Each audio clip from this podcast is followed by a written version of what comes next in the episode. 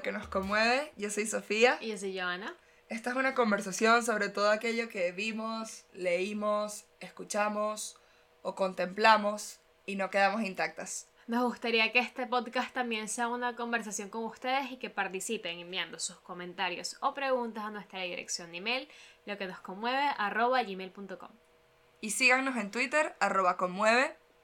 Si tienen preguntas existenciales, también intentaremos responderlas allí. Antes de comenzar el episodio del día de hoy, queremos dar una pequeña advertencia sobre el tema del que vamos a hablar. Este episodio va a tratar acerca de violaciones y agresiones sexuales y recomendamos que lo escuchen con la mayor discreción posible. Recomendamos estar en un espacio mental adecuado. Si no, hay otros episodios, pero bueno, vimos necesario porque nos conmovió, la verdad, hablar del documental El asesino sin rostro, que en inglés se llama I'll Be Gone in the Dark como el libro publicado por la escritora Michelle McNamara, quien ayudó a atrapar a este asesino. El asesino sin rostro alude a un criminal súper violento en California en la década de los 70 y 80, desde 1976 a 1986. A este señor, este tipo, se, le, se le atribuyen al menos 50 violaciones, también al menos 13 asesinatos y muchísimos saqueos. Bueno, saqueos, como digo eso, como que invasiones al hogar, básicamente. Se metía en las casas también a robar. De hecho, ahora se le conoce como el Golden State Killer porque así el asesino de Golden State,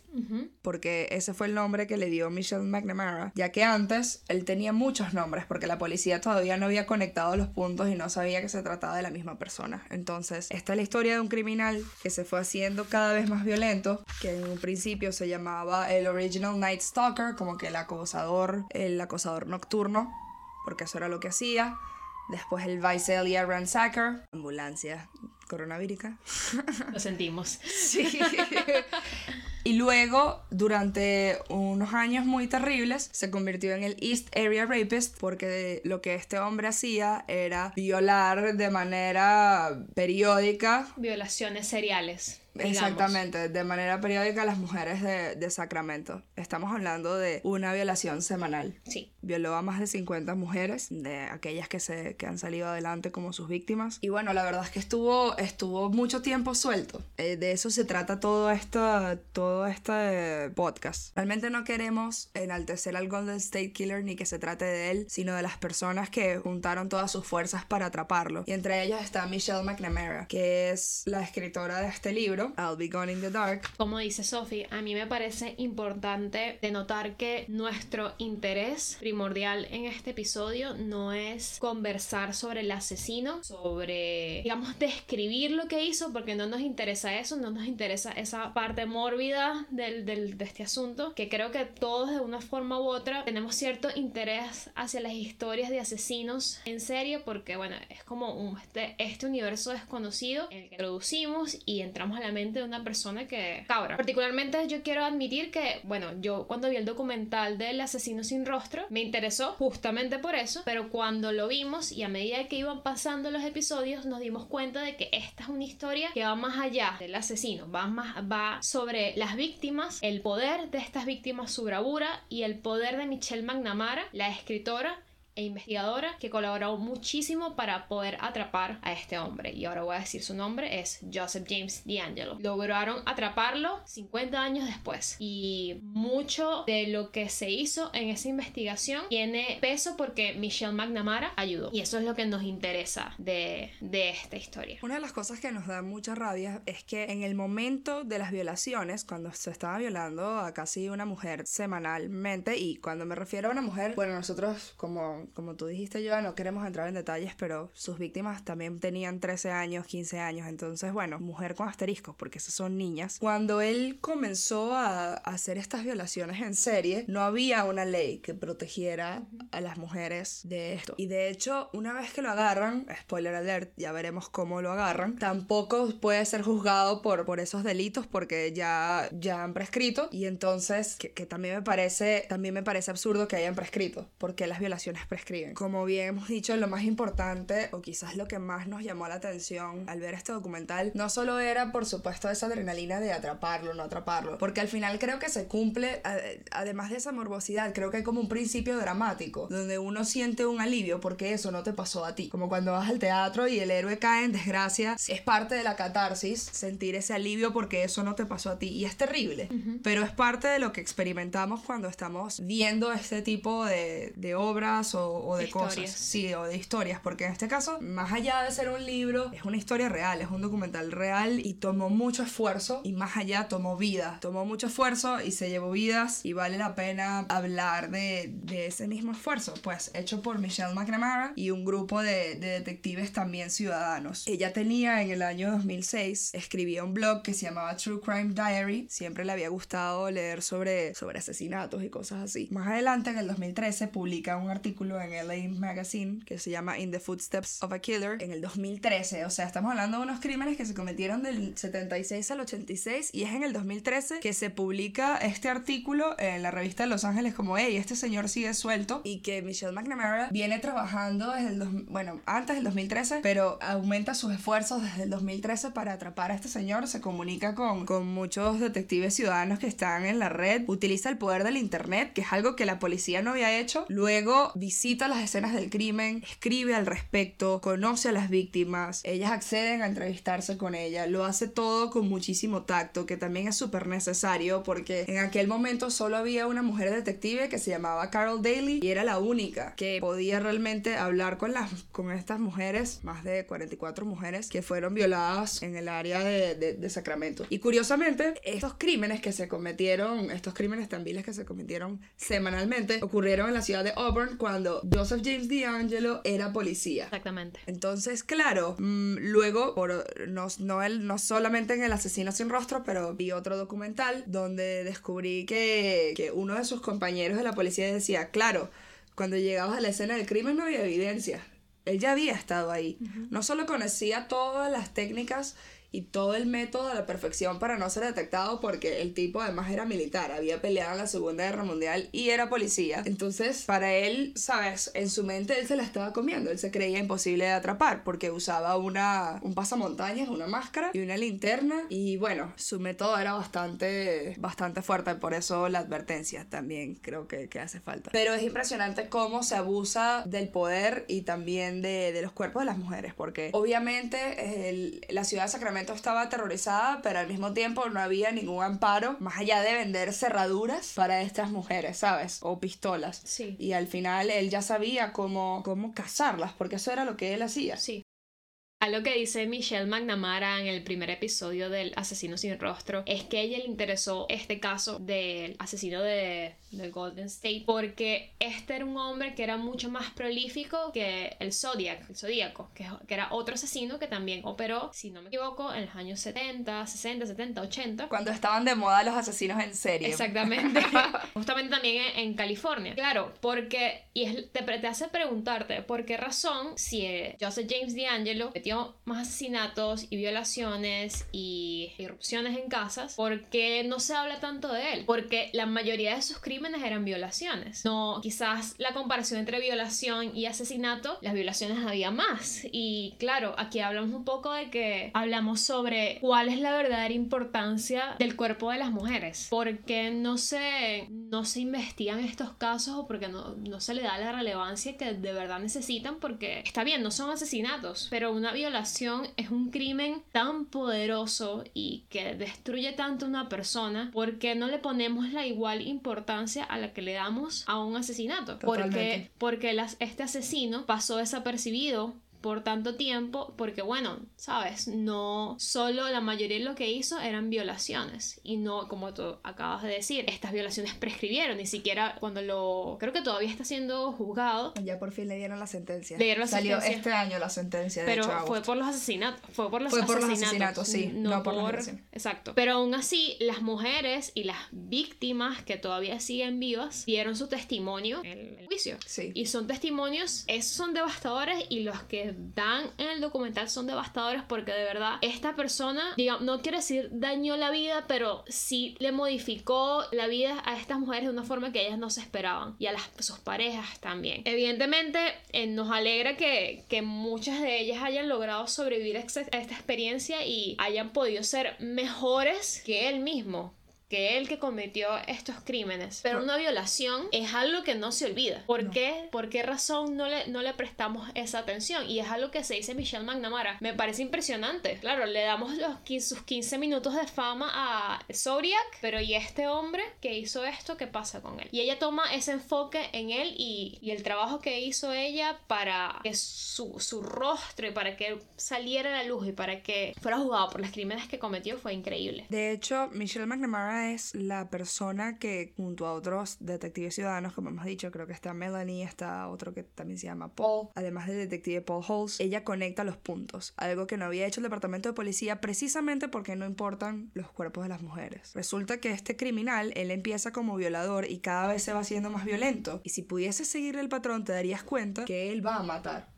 y de hecho terminó matando. Al menos tiene 12 o 14 víctimas. Entonces realmente vale la pena preguntarse si pudieron evitarse, ¿no? Si tan solo hubiese habido más comunicación entre departamentos, si se le hubiese dado la importancia a las violaciones. Digamos, era como una epidemia de, violaciones que estaban pasando y todo de las manos de este mismo hombre. También vale la pena decir que el terror no acababa en la violación. Este señor, este desgraciado, también llamaba a las víctimas meses después o años después y llamaba a la policía y les decía, les susurraba, ¿te acuerdas cuando jugábamos? Te voy a matar y otras cosas así. Entonces... Era una, era una violencia sexual y una violencia psicológica, muy, muy, muy fuerte. Porque bueno. una de las cosas que él hacía es que entraba a las casas de las víctimas mucho antes, hacía como, digamos, como una especie de reconocimiento del lugar para cuando en la noche, que digamos le tocaba, y qué horrible decir esto, pero le tocaba atacar a alguien o violar a alguien, él ya decía, pues te saco la comida de la nevera, me como la comida que está aquí, sé dónde está, sé dónde está esto. Es más, incluso algunas cosas que hacía era ponía armas debajo del sofá y cuando la víctima sentía que, que o veía que estaba sacando un arma debajo del sofá, se preguntaba, ¿este hombre ha estado aquí? antes. Este hombre conoce mi casa. Entonces también esto es, es, un policía que sabe como policía un criminal, pero que además conoce el funcionamiento de una mente criminal. Sí, él sabe cómo joderte la psique porque ¿dónde tú te sientes más seguro? En tu casa. En tu casa. Y él logra romper con todo eso. Hablabas de, de las mujeres y de sus parejas y de hecho de 50 mujeres que asistieron a la reunión, solo una sigue con su esposo. El resto de las parejas no vamos a decir que fue por culpa de la violación ni nada por el estilo, pero es difícil superar ese tipo de cosas también como persona, como pareja, como individuo. Es, algo que no debería pasar a nadie, claro. Y es difícil hablar de eso, no solo para las víctimas, las mujeres que fueron violadas, sino también para los hombres que también estaban allí, porque muchas veces él, y aquí se pone gráfico, así que creo que si no van pendientes es hora de dejar de sintonizar. Una de las cosas que hacía el asesino sin rostro, este señor de la máscara, es que te amarraba a ti, bueno, si eras el esposo de, de su víctima o a su hijo o a sus hijos, porque una vez, eh, bueno, varias veces a niños de 2, 4 años, los amarraba y les ponía unos platos encima. Entonces, él así se aseguraba de que las víctimas y que nadie se, se moviera, porque si escuchaba los platos moverse, iba y te decía que te iba a matar. Pero ahora no quiero hablar de lo que él dijo, sino de uno de los testimonios que más me sorprendió de una, de una superviviente, de una sobreviviente no sé cómo se dice. Ella tenía 15 años, me parece, y recuerda que ella escucha los platos. Ella había leído, esta muchachita ya había leído sobre el asesino sin rostro, había salido en la prensa. Y entonces, esto en los 80, 70, 80. Y entonces ella dice que se dijo a sí misma, ok, te van a violar, pero todo va a estar bien. Y creo que ese poder, bueno, no sé si llamarlo poder, pero esa entereza para poder sobrevivir, convencerse a sí misma, mira, todo va a estar bien, respira profundo, que esto solo va a pasar. Y, y bueno, es impresionante cómo cómo, no sé, decide sobrevivir de esta manera y se da cuenta de que si, si no le muestra miedo, el tipo para, porque lo que le gusta es subyugar y someter y ser un desgraciado asqueroso. Pero bueno, lo impresionante aquí es realmente qué fuerte es, ¿no? Que qué fuerte es esta muchacha para seguir adelante qué grande. Ella se dijo a sí misma, mira, vamos a salir de esto. Yo no tengo la culpa de este desgraciado. Yo no, tengo la culpa de que esté de este mal, pero tengo que sobrevivir. Y ahí estaban las 50 mujeres viéndolo en el juicio. Eso me pareció súper poderoso. ¿Cómo lo atraparon? Resulta que Michelle McNamara estaba convencida desde el 2013, como veníamos contando, de que el ADN iba a formar un gran rol en esto. Porque claro, en los 70 y los 80 esto no existía. Este señor se salía con la suya porque no existía esta tecnología. Sin embargo, el asesino sin rostro, el violador, el, Golden State Killer para durante un tiempo. Y aunque la gente pensaba que era no, que ella no está matando, no, no sé qué, Michelle McNamara estaba convencida de que él había dejado de matar o que, o que sepamos porque estaba al tanto de estas tecnologías porque sabía que ya no podía escaparse de la ley, que la ley se estaba poniendo más tecnológica, más avispada. Porque si está dentro del departamento de policía, evidentemente, que, que, eso es también lo, lo, horrible de esta situación. Las personas que crees que deberían ser las que te defienden, en estos casos son las mismas que te, que te hieren. Sí. Y que está en este grupo es muy fuerte. Entonces, también quizás te puedes preguntar, ah, a quién, a quién puedo acudir. Claro. La cosa de las violaciones y creo que de las violaciones no siendo tomadas tan en serio en esa época quizás es algo tan común, digamos. Sí. Las violaciones son, son familiares, son hay intrafamiliares, hay en trabajo, hay... Yo creo que las mujeres estamos expuestas a algún tipo de violación o agresión sexual todos los días de nuestra vida. Y los hombres también, evidentemente, pero yo creo que como mujeres sabemos que eso y es tenemos la conciencia de eso y nos estamos preparando desde pequeñas para que esto pueda pasar, que esto puede ocurrir eventualmente. Sí, yo recuerdo que mi abuela tipo me cerraba las piernas o me decía cosas así para, sabes, como que los hombres no te vieran porque algo te podía pasar y en efecto es muy común, no solo en esa época sino todavía. Todo el Me Too, todo este movimiento de son las mujeres saliendo adelante diciendo, hey, esto es, esto también es una pandemia, esta violencia. Y no debería ser normal. no, lo es, no, no, lo debería ser normal. Lo que pasa es que está, era muy tabú y entonces es muy difícil romper ese silencio, es muy difícil. Por esto mismo que hablas, como es intrafamiliar, como también es laboral, es muy difícil salir adelante con esto porque temes a las repercusiones. Claro. Pero no es tu culpa, no es tu culpa, nunca es tu culpa. Y, y bueno, y algo de la época también era que alguna de estas mujeres le dijeron como que cállatelo, ¿sabes? Sí. Nadie más lo, lo tienes que saber. Y bueno, entonces aquí te pones a pensar, evidentemente, si vemos las violaciones y las agresiones sexuales como algo se está normalizando, que hoy no, no, no debería ser así y nunca, pues no tenemos que, que, recriminarlo. porque No es un crimen. Entonces, claro, este hombre se salió completamente de sus cabales para hacer lo que hizo y pasó desapercibido por 50 años y por 50 años vivió en la misma comunidad, en el mismo sitio de las personas a las que aterrorizó. Sí, vivía al lado. Bueno, de hecho lo consiguen porque él no estaba registrado en, en la base de datos de, de la policía. A pesar de que lo votaron de la policía porque había hurtado algo una tienda, me parece unas, o sea, como que un pelón increíble que no hayan registrado sí, o sea, que no hayan investigado más a este tipo. Pero bueno, él no tenía ningún tipo de, ¿cómo se dice?, antecedentes penales.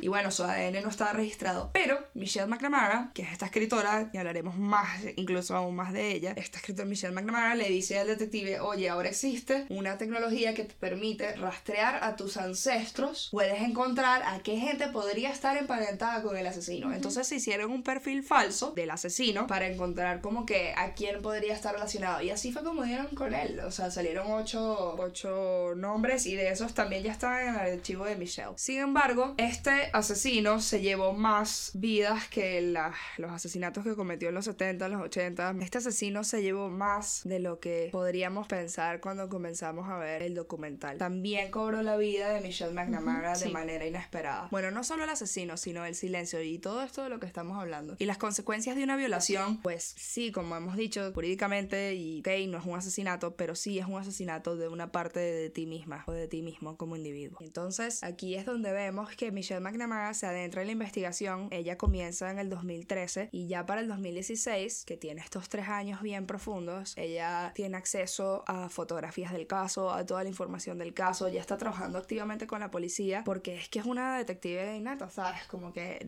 es sí, la investigación completamente, era completamente lo suyo. Ella, ella nació para ser detective y, escritora también. Al mismo tiempo tenía una hija de tres años con el comediante Patton Oswald, que es increíble y les vamos a dejar un stand-up de Patton Oswald en la descripción. Para animarse después de escuchar. Para animarse después de escucharse, sí, después de escuchar esto. Y entonces, una mañana, cuando ya estaba a punto de terminar el libro, Michelle no despierta. Patton le deja el café pensando que bueno, que ella se había estado toda la noche escribiendo y resulta que no despierta. Bueno, para lidiar con los horrores y con los demonios y con todo esto que ella no estaba advirtiendo, todo esto que la estaba acosando y de lo que ella no hablaba, porque no hablaba de nadie, de, de todo lo que estaba viendo en los archivos, de todas esas fotos, de todas las pesadillas, de sus propios demonios y su propio pasado, que parece, según ella escribe, como nos muestra el documental, que parece que, la está, que lo está reviviendo mientras está investigando. Ella también tiene que lidiar con una agresión que le ocurrió, parece, en, durante su internado o su Erasmus en Irlanda. Ella estaba como en un, intercambio en Irlanda o algo así. Pero no logra, no llega a hablar de ello y entonces, bueno, no, que me voy a tomar Aderal para concentrarme, fentanilo porque me duele la cabeza, no, tal para dormir, Valium para esto, tal. Y se murió de una sobredosis accidental. Pero realmente acudimos a estas medicinas sin ningún tipo de control cuando, cuando hay algo que no estamos expresando. Y entonces Michelle McNamara murió en abril del 2016. Y bueno, a, a Patton Oswald, y podemos comprobar por eso la, la, importancia del libro, a Patton Oswald le tomó, bueno, dos años en medio del luto y toda esta pérdida y ser padre y ser comediante y seguir trabajando con la editorial, bueno, le tomó dos años publicar el libro.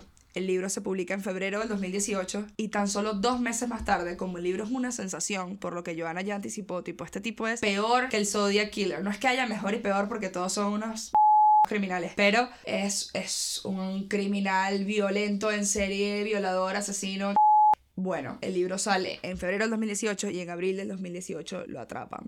Llega la policía a su casa y finalmente lo atrapan con este rastreo que se le hace con el ADN. Y bueno, a mí me gustaría, si a ti te parece, leer una traducción de un fragmento, no sé si es un poco largo, pero bueno, de un fragmento de Michelle McNamara, porque más allá del asesino, lo que más nos ha conmovido es la manera en la que ella escribe sobre todo esto. Porque no lo hace de forma morbosa pero es una gran escritora. Esta, esta fue una carta, está en el libro de Michelle, que si no me equivoco, así termina de esta forma, y también la publicaron en un artículo en The New York Times que también le vamos a dejar. En The New Yorker. En, The New Yorker creo que fue. The New, New, sí. The New Yorker, creo que cuando la publicaron en The New Yorker todavía no habían atrapado al Golden, al Golden State Killer, de hecho. Y bueno, se van a dar cuenta porque la traducción es un poco freestyle, la hice yo, del inglés al español creo que se titulaba, creo que se titulaba Carta a un anciano.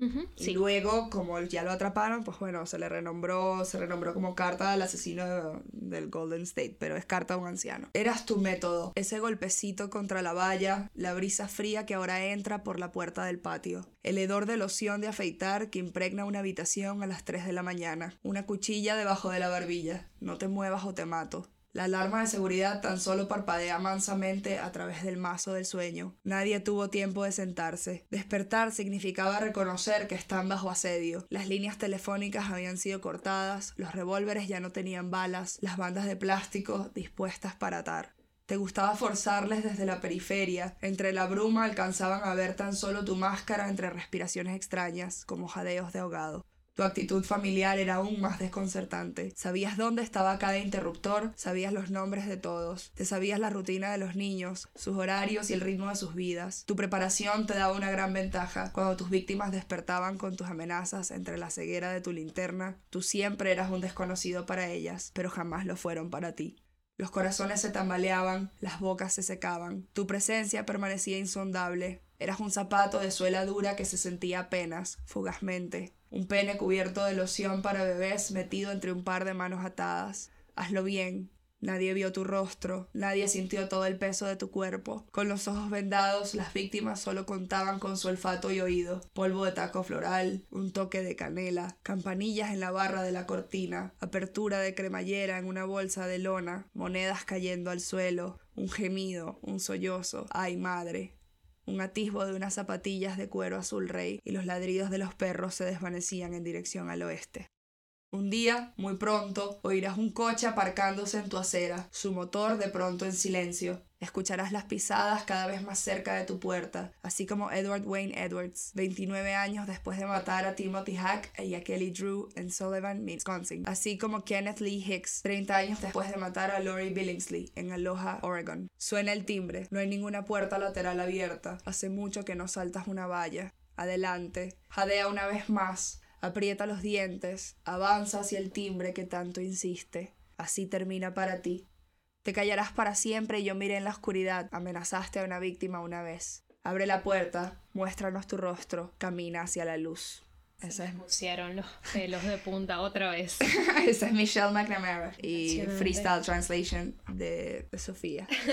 Pero sí, cuando vimos el documental y ella y suena Letter to an Old Man, yo, yo la perdí, pues. Es que Michelle creo que le da una, no creo, estoy segura, le da una sensibilidad a, este documental y al libro, que obviamente es la sensibilidad de ser mujer y la sensibilidad de verse identificada de una forma u otra con estas mujeres que pasaron por esto. No, no, es, no, es, verlos, no es verlas como objetos, no es verlas como, como cosas a las que les pasó esto. Como números, como, casos, no, se metió en cada historia, en cada persona, en cada escena para poder... Y es lo que dice Sophie, que todas las víctimas que hablaron con ella y tuvieron entrevistas con ella decían que ella tenía un absoluto respeto, era una persona muy buena, escuchaba muchísimo, pero escuchaba para, más que para escribir, escuchaba para entenderlas. Para escuchar también y para ella misma sanar su propio trauma, porque yo creo que todas estas mujeres, estas no lo habían atrapado, había muchísimo enterrado ahí. O sea, con esos 50 años de silencio, esos 50 años de no tener respuestas, de no saber quién es, porque nadie tenía ni idea, nadie lo había visto. Y ella también está lidiando con su propio trauma mientras desempolva, digamos, la violencia y el trauma de las demás. Y creo que, como tú dices, ella, ellas cuentan sobre lo importante que fue la delicadeza y el tacto con el que Michelle trató todo esto. Lo mismo dice Melanie y Paul y, y el resto de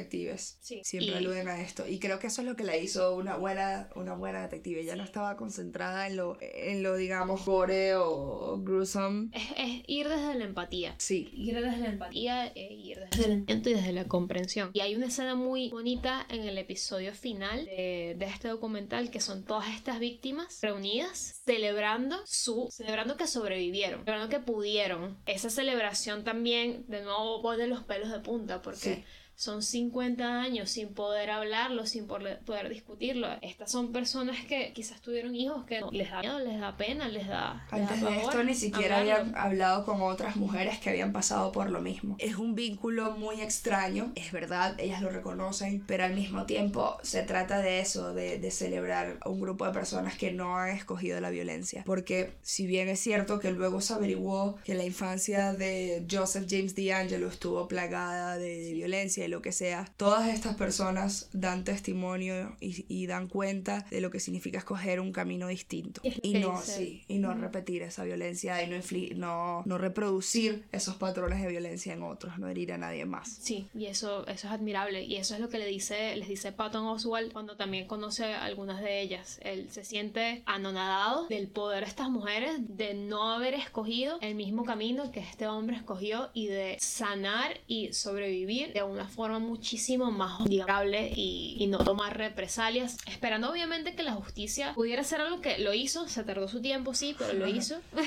pero es lo que dice Sophie, Joseph James D'Angelo, luego nos enteramos que tuvo una infancia muy, hay unos detalles de su infancia muy, muy, muy chimos, muy jodidos. Nada, elige el camino, toma el camino que toma, elige el camino que elige, hace lo que hace. Estas mujeres no lo hicieron. Pero más allá de eso, sanaron. Tomó mucho tiempo para sanar, pero y todavía está tomando tiempo, porque de nuevo, una violación no es un crimen que ya, listo. sí, pero es muy difícil porque está a punto de quedar impune, ¿no? Y entonces estas mujeres cuentan, sí, sí, sabes que al final sí, han pasado 50 años, pero me alegra que esta no vaya a... No vaya a pasar sus últimos días jugando pádel y, y, jugando golf y rascándose la barriga cómodamente en su casa impune porque, porque yo creo que hasta cierto punto estamos cansadas, ¿no? Estas mujeres y este documental alumbra eso, estamos cansadas de que la violencia sexual pase impune, quede impune. Y entonces creo que fue muy valioso que pudieran leer su testimonio en el juzgado. porque aunque no se le fuese a condenar por las violaciones, aunque eso no, eso no está, digamos, dentro de la sentencia, aún así él tenía que escucharla. Sí, bueno, que lo haya escuchado no, ya, ya pero es, un, es algo muy, creo que simbólico. Bueno, sí, exacto. O sea, no, no, sé qué tanto, sí, no sé qué tanto impacta en él, pero es que no importa, a nosotras no sabe a, Pepino lo que él pueda pensar, sino lo que significa para las víctimas verles la cara de un tipo que incluso privándote de saber quién es su identidad, te deja muchas preguntas. ¿Sabes? Te deja siempre ese miedo de no sé quién es, no sé si me lo voy a encontrar en Walmart, no sé si me lo voy a encontrar en la estación de servicio, no sé quién es la persona que me hizo daño. Entonces, poder ponerle rostro, poder ponerle nombre a, digamos, al mal. Sí, porque es que es lo que es lo que le dice a las víctimas. Y no, y es lo que le dice a una de las víctimas, que yo, yo me voy a ir, me voy a perder la noche, tú nunca vas a saber de mí. Sí, supimos. y esa es la, quizás una de las la justicia, la justicia y la venganza dentro de todo. Creía que iba a pasar todo este tiempo viviendo toda esta vida tranquilo y no. Es una de esas pocas historias de asesinos en serie donde al menos al final hay un poquito, un poquito de justicia, a pesar de que hay 14 personas, al menos 14 personas muertas y más de 50 violaciones, al menos el tipo está en la cárcel. Que no sé qué tanto significa eso, pero no está en su casa, ¿sabes? No está en su casa y, y, ya tiene nombre y todo el mundo sabe quién es y todo el mundo sabe, ¿sabes? Como que porque el poder de los asesinos en serie es eso, que no me descubran. Fui demasiado bueno para engañar a la policía, ¿sabes? Y es como, no. Y te descubrieron. Y te descubrieron, te, te descubrieron un grupo de mujeres poderosísimas. A las que A las que subestimaste, a las que magullaste, a las que, eh, ¿sabes? A las que él pensó que les iba a quitar la voz. Sí, pensó que les iba a quitar la voz y sabes que resulta que no. Ellas se encontraron, se encontraron primero un foro online, porque ahora se pueden tejer este tipo de redes, y allí Michelle McNamara encontró una comunidad y poco a poco fue ampliando esa comunidad, poco a poco fue consiguiendo más recursos. Se veía que era una persona completamente seria, honesta, sensible, empática, inteligentísima, porque de verdad que es una escritora brillante y que podía salir adelante. Pero bastó que a una mujer le importara, que a alguien le importara para ir más allá, para realmente ir más allá, porque, bueno, imagínate, se publica el libro de los dos meses, lo atrapan. Luego, cuando vi el documental con la entrevista de, de con Paul Hayes, o Paul Holtz, el detective, creo que Paul Hayes era la, el, el, que, el detective de Ciudadano y Paul Holtz era el detective de la policía. Él no la menciona en ningún momento y me pareció muy chimbo, pero nosotros sí, nosotras sí la vamos a mencionar. Michelle McNamara. Michelle McNamara. Es muy triste, a mí me, me, duele muchísimo, me duele muchísimo que no esté viva, que no esté viva y que sus demonios se la hayan llevado a otro lugar. Creo que este, este episodio del podcast como que comprime un poco de lo que hemos estado hablando en los anteriores, este tema del silencio. Evidentemente Michelle estaba en un lugar y estaba en una investigación que la estaba tocando personalmente, pero ¿cómo algo así siendo mujer no te va a tocar personalmente. Cuando eres una mujer y tienes la amenaza constante de que te puede pasar lo, eso y que no solo una persona eh, que no conoces, sino alguien que conoces te lo puede hacer. Entonces nos encantaría que Michelle estuviese viva ahorita, nos encantaría que hubiese lidiado con, con esta investigación y con sus demonios y con su silencio de otra forma. Nos duele, evidentemente, que, eso no haya sido es parte de la cuestión, ¿no? Esto es parte de la conversación. Por un lado, es, es, muy agridulce, porque por un lado, bueno, realmente casi nada dulce. Es, simplemente una tragedia, pero con un poquito, con un poquito de, de lucecita, que es que no quedó impune, pero al mismo tiempo demuestra lo grave que es todo esto, ¿no? Sí, por un lado el tipo está en la cárcel, pero por otro lado hay más de 60 vidas arruinadas, más la de Michelle. Sí. Entonces, realmente creo que vale la pena educar a las personas y seguir hablando de todo esto para que cuando nosotros hayamos sufrido algún tipo de trauma, no tengamos que reproducir ese mismo trauma en otras personas. Ojalá Joseph James lo hubiese escuchado algo así. Ojalá hace 60 años se pudiese hablar de terapia y no fuese algo de locos. Ojalá todas las víctimas hubiesen tenido una terapeuta con la que hablar y la mayoría de las veces no fue así. 50 señoras en silencio, con terror. A veces podían recibir una llamada años más tarde de la misma persona que les había hecho daño. O sea, un mal constante. Y por fin por fin pudieron al menos encontrar sosiego en saber que ya no les puede hacer daño, más daño, porque está en la cárcel. Pero nos ha hecho un daño muy grande y es que se llevó a Michelle. Muchas cosas se llevaron a Michelle, pero definitivamente creo que lidiar con esto, zambullirse en esas profundidades no puede ser fácil, especialmente cuando tú misma no has hablado de tu propio trauma. Ella no estaba entrando a esta experiencia habiendo sanado, habiendo eso, pues conversado, hablado al respecto de lo que le había ocurrido. Se metió por completo en, en esta investigación sin advertir las consecuencias que esto podría tener para ella y, y cómo podría afectar su, su, psique, pues su mente. Y creo que siempre hay que estar al tanto de, hey, ¿será que esto me está afectando demasiado? Y ver si hay que echar un paso hacia atrás o no. Pero es muy difícil hablar, es muy difícil hablar. Por eso creo que si han escuchado este podcast, si, si se quedaron con nosotras a través de, de toda esta violencia y todas estas cosas que hemos conversado, esperamos que esto sea una invitación más que clara para salir adelante y para hablar y para encontrar al menos aquí cuatro oídos, casi digo dos, pero son cuatro. Joana y yo. Y que ya yo tengo que dos. somos, sí, somos oídos y, y ojos amigos Sí, para claro. acompañarnos. Quizás no seamos policías ni oficiales ni nada por el estilo, no soy detective, pero, pero sí soy mujer y soy amiga y, y bueno, es, es, es muy difícil, muy difícil. A mí me gustaría concluir con dos cositas. Primero, es que si, si de una forma u otra están en un ambiente de violencia o violencia sexual, vamos a dar, dejar en el, en el podcast algunos links y números para hacer las denuncias respectivas para que ustedes puedan saber. Esa es una de las cosas que quería decir. Y otra de las cosas, para terminar un tono más alegre, es que si van al Instagram de Patton Oswald, él publicó una foto de Michelle McNamara y puso de caption, Michelle Ma- McNamara sa- sale sonriendo en la foto y puso de caption, cuando sabes que el hombre que asesinó a un poco de personas y violó a tantas mujeres se va a pudrir en la cárcel. Y sale Michelle sonriendo muy, muy, muy bella. Sabroso.